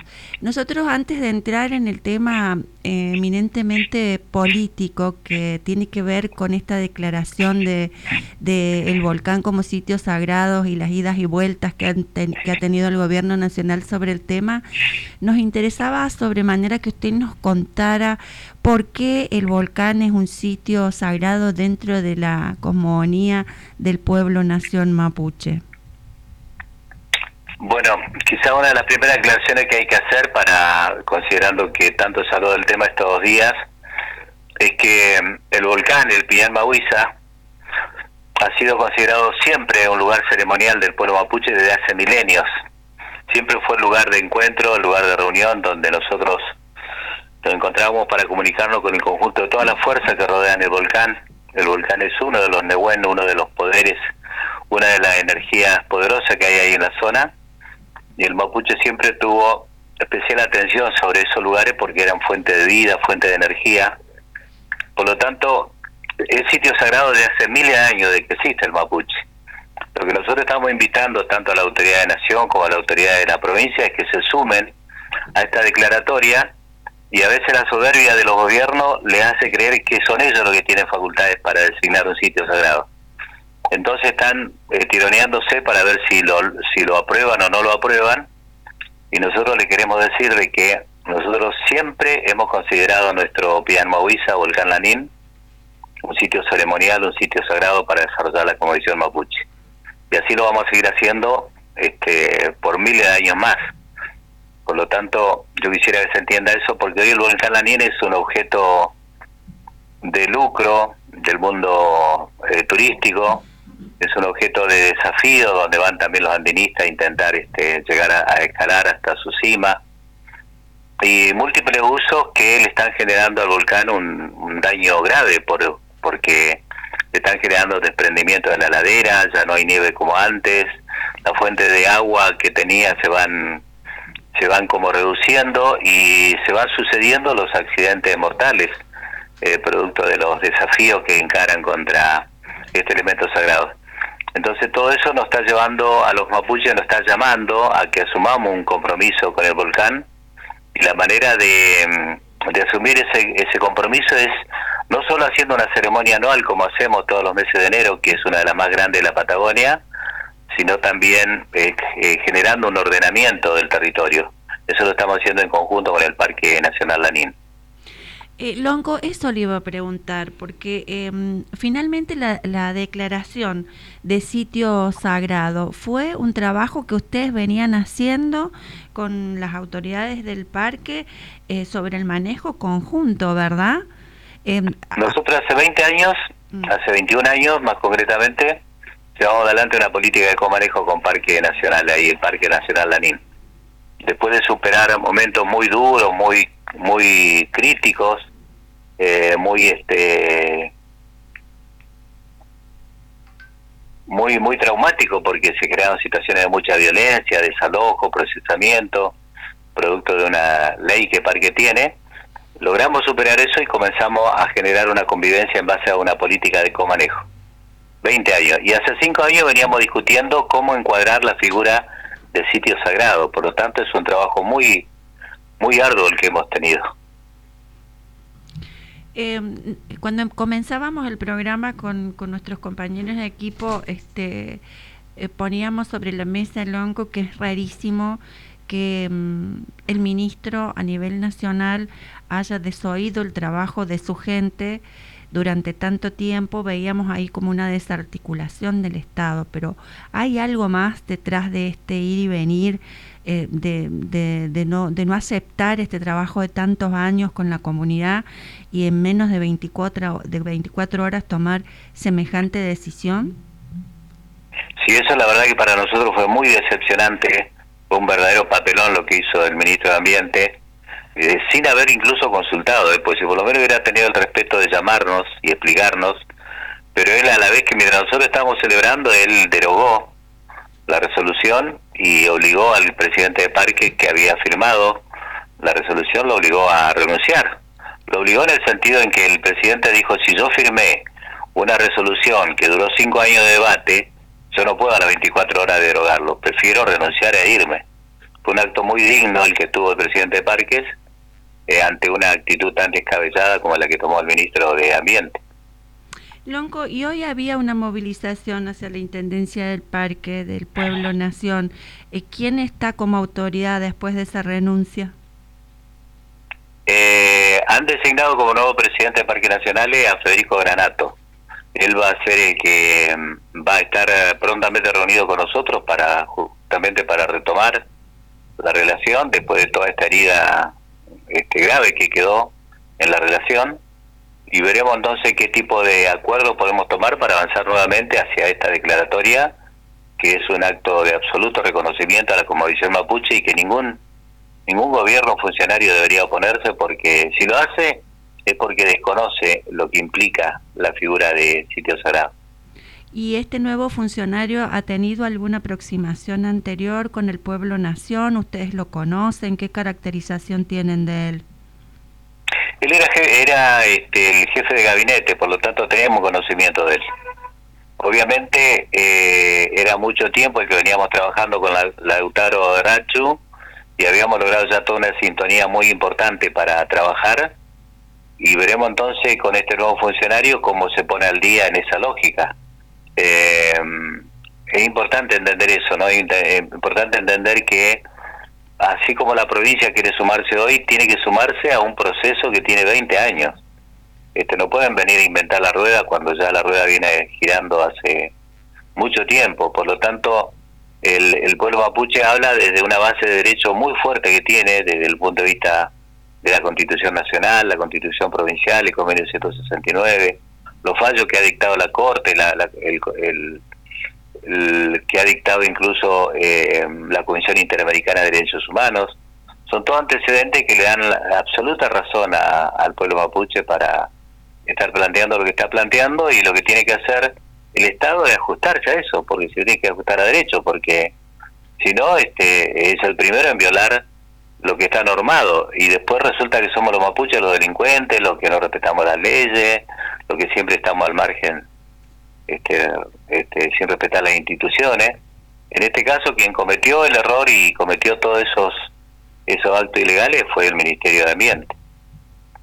Lonco, y después el ministro se comunicó con ustedes, después de este, de tremenda, este tremendo paso atrás, ustedes han tenido oportunidad de, de ser llamados, consultados. El ministro no se comunicó jamás en toda esta semana de conflicto. El ministro se ocupó cuando el gobernador tiró la bronca, se ocupó de comunicarse urgente con el gobernador, pedirle disculpas, volver atrás la declaratoria y e ignorar absolutamente la presencia mapuche acá. Así que eso es una es una mm, un dolor que le ha generado acá al movimiento mapuche y que espero que con el tiempo el ministro sepa ponerse a la altura de su rol. Usted al principio de la nota nos decía sobre las visitas que recibe el volcán. Este, nosotros desde el pueblo Huarpe, desde nuestro territorio, sabemos el valor que tienen este, los montes, las montañas, la naturaleza. Eh, ha habido, por supuesto, malintencionada prensa hegemónica hablando de un supuesto negocio que se haría alrededor del del volcán si, si esto eh, si hubiera prosperado el, decreto de declararlo lugar sagrado. En realidad, ¿qué es lo que pasa alrededor del volcán con respecto al turismo, Lonco? ¿Qué es lo que ustedes ven como pueblo nación que está ocurriendo ahí? Toda esa crítica que hicieron los sectores de derecha que promueven odio racial, eh, que, que, que permanentemente agravian al pueblo mapuche, lo hacen desde una lógica mercantilista donde ven a la naturaleza como fuente de, negocio. Por eso lo primero que les preocupa qué negocio va a hacer el pueblo mapuche, porque temen perder su fuente de, de comercio y no entienden que no entienden que el pueblo mapuche tiene otra lógica, que no no no no le rendimos tributo al volcán para ver cuánta ganancia nos deja, sino porque creemos que es una fuente de vida que hay que proteger y que está amenazada. Por eso es muy agraviante todo lo que los medios porteños dicen, porque lo, además hablan desde una absoluta ignorancia. Este, ellos no tienen la menor idea de lo que son los pueblos indígenas porque viven en su, mirándose el ombligo y viven mirando desde una mirada europeísta donde todo el interior es para ellos es inferior y por eso dicen semejante barbaridad y agravian permanentemente al pueblo mapuche. Lonco, ¿y eh, ustedes piensan em, a nivel confederación eh, desarrollar alguna acción eh, en favor de que el decreto vuelva a ponerse en vigencia? Vamos a hacer todas las acciones necesarias. Hoy lo dijimos en el acto. Nosotros vamos a exigirle al Estado, porque ya ahora ya no le pedimos ni le solicitamos, le exigimos que se ponga a la altura de lo que corresponde, de todo lo que está normado, y comience a ponerse al día, que salga de, esa ignorancia cultural que tiene, que empiece a aprender del pueblo mapuche, y que entienda que si todas las áreas protegidas están hoy salvaguardadas por la presencia del pueblo mapuche, no por la presencia de todo ese mercado, todo ese afán mercantil que tienen los distintos actores que se escandalizaron con, con la figura de, del anicito sagrado. Se escandalizaron porque veían que perdían negocios y resulta que ese negocio que ellos promueven está poniendo en serio riesgo al volcán y es necesario regularlo porque si no después lo vamos a ver como una especie de cementerio o recuerdo del pasado al volcán con todo su esplendor. Lonco, muchísimas gracias por habernos recibido. Ojalá que el camino se abra y se pueda llegar a buen término y la figura de guardián de la montaña sea revalorizada y entendida. Eh, le agradecemos muchísimo su paso por Caminos Ancestrales. No, al contrario, Lamien, gracias a ustedes por la oportunidad. No aflojen con la comunicación porque lo necesitamos mucho y hasta la próxima. Espero que ayer.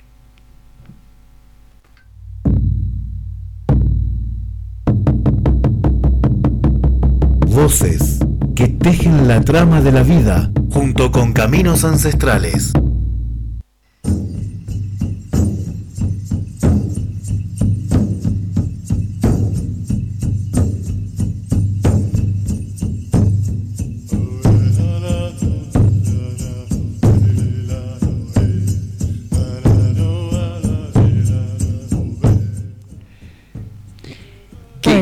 ¿Qué, le deja esta nota? Cambia, cambia la cara, ¿no? Sí, es una mezcla, ¿no? Porque la verdad que lo que decía el Lonco es cierto, el profundo dolor del pueblo-nación después de tantos años de trabajo, después de haber creído que existía un camino de un nosotros, ¿no? Lo que siempre nos dice nuestro OMTA eh, aquí en San Luis, la posibilidad de construir un nosotros con el Winca para que los intercambios de saberes este, redunden en beneficio para toda la humanidad, no solamente para los pueblos naciones.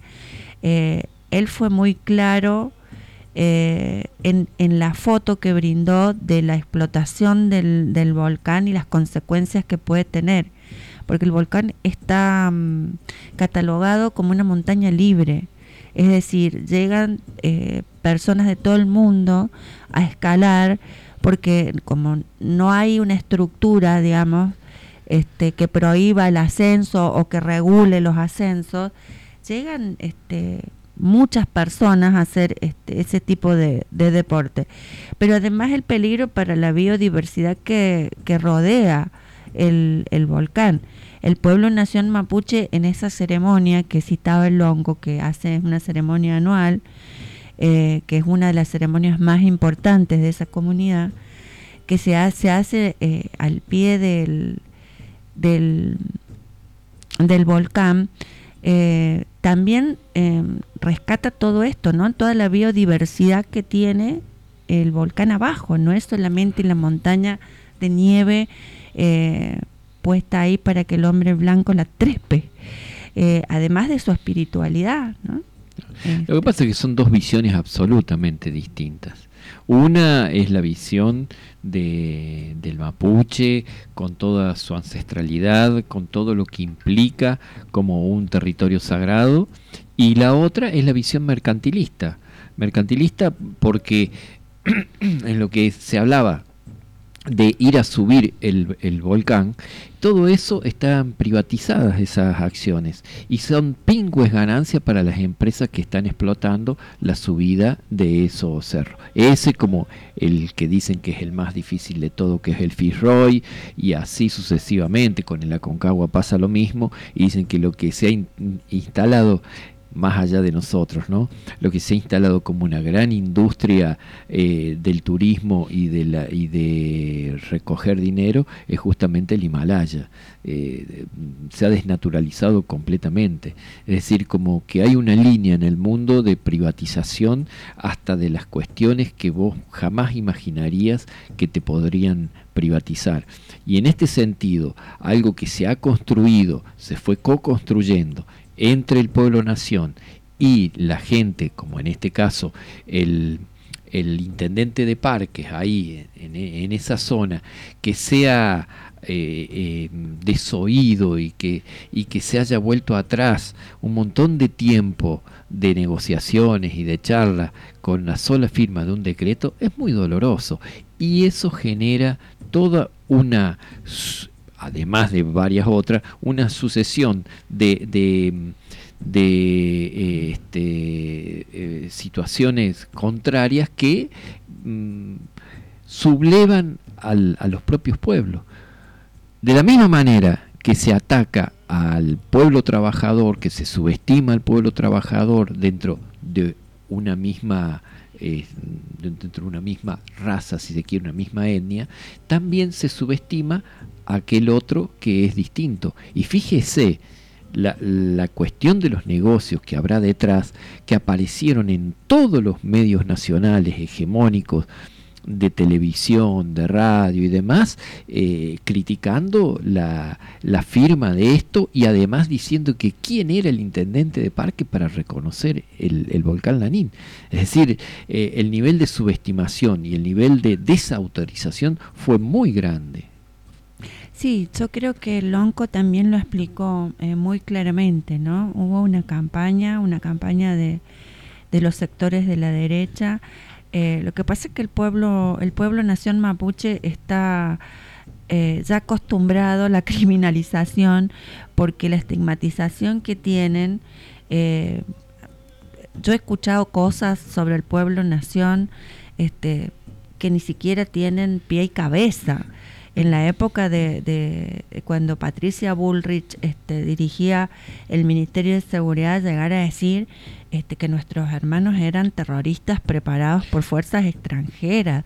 Eh, Claudia, lo siguen, lo, siguen, sosteniendo los mapuches iraníes venezolanos. Eh, eh, es todo una. No, pero además el tema de la extranjería, este, ¿Eh? hablar de la, de la araucanización como una manera de decir desconocer absolutamente cuál es la idea de territorio que tienen los pueblos, naciones que no tienen nada que ver con, la, con el territorio geográfico que marca el Winca. Y es lo que dice el Lonco, tampoco las ganas de conocerlo, porque este el volcán está rodeado de una espiritualidad que de ser escuchada, de ser compartida, de, de, poder ser percibida, cambia la relación de la humanidad con la naturaleza y nos deja de poner en el centro y nos pone como parte. Yo no sé si usted se acuerda de lo que nos enseñaba la abuela Margarita en aquellos encuentros eh, en, pandemia con los pueblos de América del Sur y de México. Somos parte de la naturaleza. No somos dueños de la naturaleza. Y todo ese intercambio de saberes que se puede dar escuchando a los pueblos, naciones, también se pierde con estas campañas mediáticas, con estas campañas de criminalización y de odio que el único interés que tienen es un interés económico. Yo, eh, la verdad que me quedo con un sabor agridulce, esto que nos dicen que el pueblo celebraba cuando se enteró mm. que este, el, el ministro había dado marcha atrás, pero también eh, me quedo esperanzada porque conozco la fuerza del pueblo nación mapuche, conozco la inteligencia y el amor que tiene por su territorio y sé que lo van a defender. Creo que eh, hay un elemento más que te agrego, Clau, como para que lo, veamos. No es solamente para mí una cuestión económica. Eh, la inmediata puede ser una cuestión económica, pero la derecha concretamente la gente del PRO, y vos nombraste a Patricia Bullrich, y es la presidenta del PRO, ellos están trabajando sobre un enemigo imaginario siempre. Y al pueblo mapuche lo ponen siempre en escena como el enemigo número uno a destruir.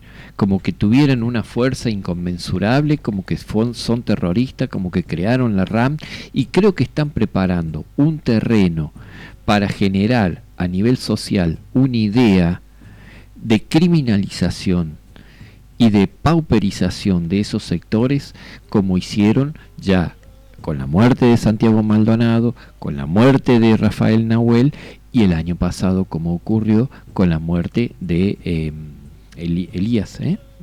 Elías Garay. Elías Garay. Es decir, ellos a la hora de utilizar la violencia no, no miran nada.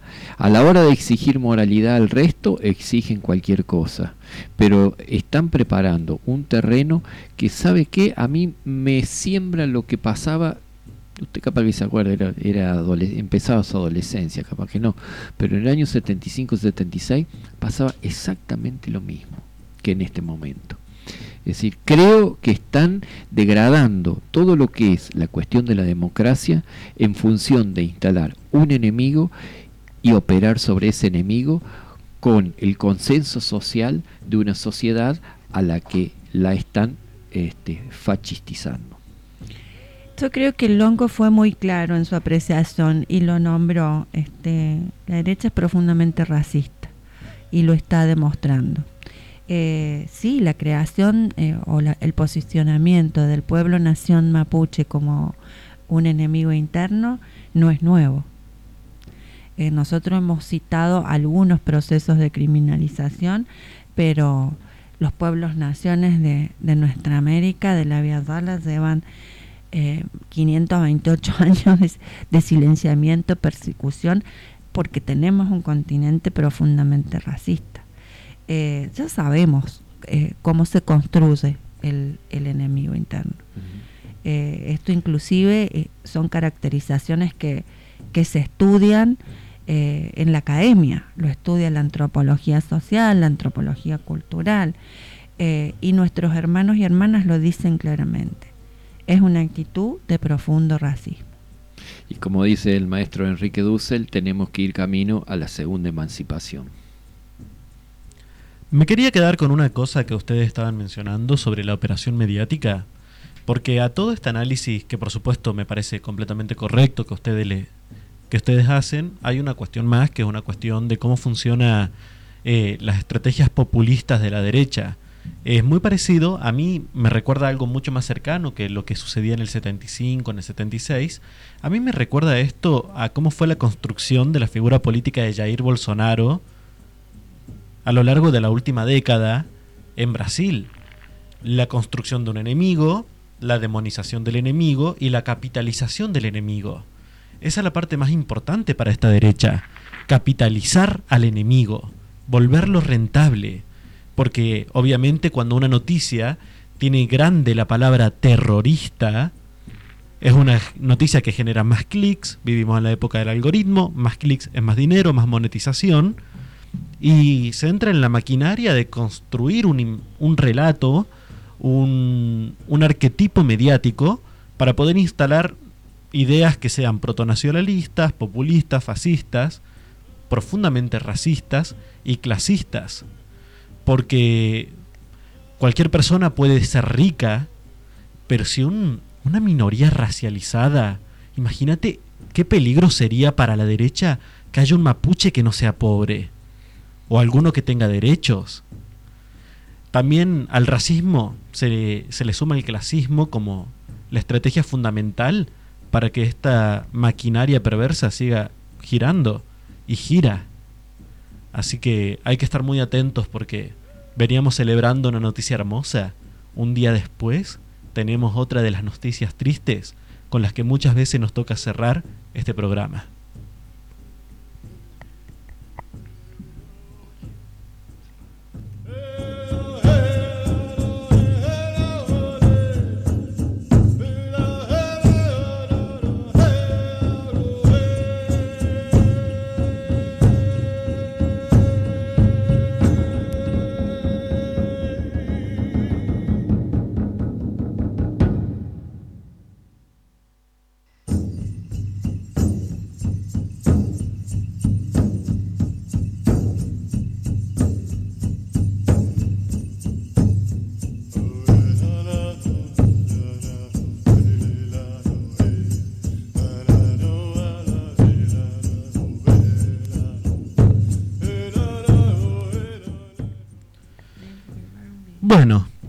Son las 18 horas 53 minutos y estamos ya despidiéndonos de este programa, de este Caminos Ancestrales número 17, número 18 estamos ya.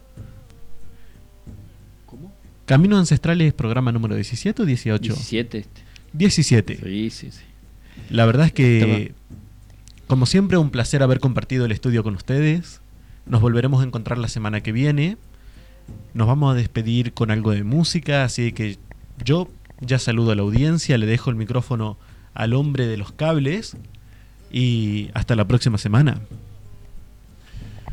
Bueno, cerrando este programa, vamos a ir escuchando al conjunto a Flyayay con la canción o la música más bien, o el canto más bien, Gulam Tum. Así que vamos a ir, vamos a irnos escuchando esto para darle un poco más de, de peso y, y, color a esta última parte. Cobijados en el arte mapuche. Totalmente. Así que hasta el próximo viernes será. Hasta el próximo viernes.